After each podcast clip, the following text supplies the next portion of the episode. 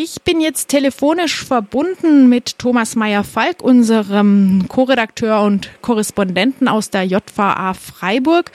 Und die Frage aktuell ist, wie lange er dort noch bleiben muss in Sicherheitsverwahrung. Ähm, vielleicht ähm, gibt es eine Chance, dass die Sicherheitsverwahrung in nächster Zeit beendet wird. Und da gibt es News. Thomas, vorgestern am Mittwoch, den 15. Februar, hat eine nicht öffentliche gerichtliche Anhörung stattgefunden. Was kannst du daraus berichten? Ja, schönen guten Tag. Äh, herzlichen Dank, dass ich dazu was sagen darf. Am 15. fand um 12 Uhr im Landgericht Freiburg eine zweistündige Anhörung unter Vorsitz von Richter Kronthaler und zwei beisitzenden Richtern und Richterinnen statt. Anwesend waren noch zwei VertreterInnen der JVA Freiburg, mein Rechtsanwalt aus Düsseldorf und per Skype zugeschaltet war die Gutachterin aus München, die mir im letzten Jahr attestierte, dass von mir keine rechtlich erheblichen Taten mehr zu erwarten seien.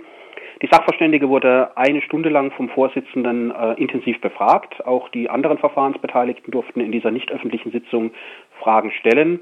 Nach einer Stunde wurde die Gutachterin verabschiedet, also abgeschaltet. Dann konnte ich noch selber eine halbe Stunde vortragen, wie ich mir denn mein zukünftiges Leben vorstelle, warum ich selber denken würde, dass ich äh, keine schweren Straftaten mehr begehen würde.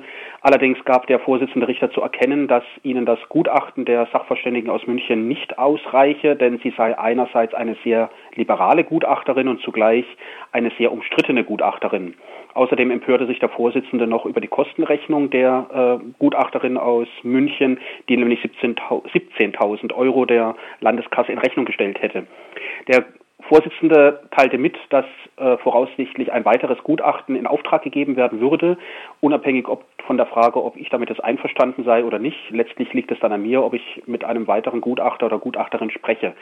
Das Problem an der Geschichte ist, das zögert nun alles lange nach hinten hinaus, denn einen oder einen Sachverständigen zu finden, der so ein Gutachten erstattet, ist ziemlich schwierig, weil die einschlägigen GutachterInnen ähm, so eingespannt sind, dass äh, Wartezeiten von sechs Monaten, neun Monaten und einem Jahr, bis äh, die sachverständige Person überhaupt mal in der Haftanstalt aufschlägt zu einem persönlichen Gespräch, durchaus nicht unwahrscheinlich sind. Und so gingen wir dann nach, äh, nach zwei Stunden auseinander. Der Anwalt äh, wird äh, die nächsten ein, zwei Wochen gucken, ob er eine gutachtende Person findet, die vielleicht etwas schneller bereit ist, tätig zu werden und dann diese Person dem Gericht vorschlagen. Und ja, also die mögliche Entlassung am 7.7.2023 nach zehn Jahren Sicherungsverwahrung äh, beginnt sich etwas leicht aufzulösen. Hm. Mit welchem Zeitraum äh, würdest du denn rechnen, wenn es irgendwie möglich ist, angenommen äh, den besten Fall, dass ihr bald einen Gutachter, eine Gutachterin findet? Wenn dieser letzte Fall eintreten sollte, dann könnte das äh, selbstverständlich alles noch vor dem 7.7. abgeschlossen werden. Aber das ist eine sehr optimistische Zeitplanung. Und äh, wie macht ihr das jetzt, einen, eine Gutachterin zu finden, die dem Gericht dann besser passt, wenn da so ähm, ja jetzt durchklang, dass praktisch die Ausrichtung der letzten Gutachterin nicht genehm war? Das stelle ich mir gar nicht so einfach vor. Genau, das ist natürlich das Problem. Äh, der Rechtsanwalt wird in seinem eigenen äh, Kreis äh, von GutachterInnen mal schauen, die er kennt.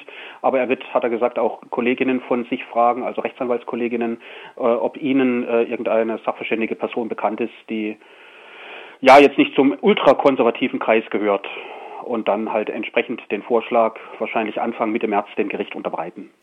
Hast du etwas erfahren, inwiefern deine frühere Gutachterin umstritten ist? Also ich äh, kannte die Gutachterin halt eben schon seit äh, ungefähr 20 Jahren aus den Medien. Sie war äh, prominent in Erscheinung getreten im Fall Mollert. Das war ein in der Psychiatrie in Bayern äh, sieben oder acht Jahre lang festgehaltener Mensch. Ähm, Bekannter Justizskandal. Genau, genau, um diesen Herrn Mollert geht's. Und im Zuge dieses äh, Skandals war Frau Dr. Ziegert mal Gast in einer Talksendung bei, ich glaube, Herrn Beckmann in der ARD und äh, wurde dann von der, weil sie halt eben eine Gerichtsgutachterin ist, die seit über 40 Jahren Gutachten erstattet, und wurde gefragt, ob sie sich denn selber, wenn sie denn vor Gericht stünde, als Angeklagte begutachten würde. Und da hat sie halt pointiert ausgesagt, äh, dass angesichts des Gutachterunwesens sie sich äh, mit Sicherheit nicht begutachten lassen würde. Und das führte dann zu einem kleinen medialen Skandal in Bayern und darüber hinaus. Und so kam gewissermaßen äh, die Gutachterin äh, mir halt eben in den Zeitungen unter und dann habe ich mich ein bisschen weiter über sie informiert. Es gibt ja im Internet einige Auftritte von ihr, die sie ja dann, wo halt eben auch verschriftlicht sind, weil ich in Haft kann kein Internet nutzen, aber schriftliche Sachen kann man mir zuschicken. Und sie war halt eben wirklich, ja, sie hat halt eben einen frischen, unbefangenen äh, Blick, der halt eben natürlich auch geprägt ist von 40 Jahren Tätigkeit, aber der halt eben nicht an der ultrakonservativen Linie vieler Gutachterinnen ausgerichtet ist, sondern die Potenziale in den Menschen sieht und nicht nur immer die äh, Defizite oder die vermeintlichen Defizite. Hm.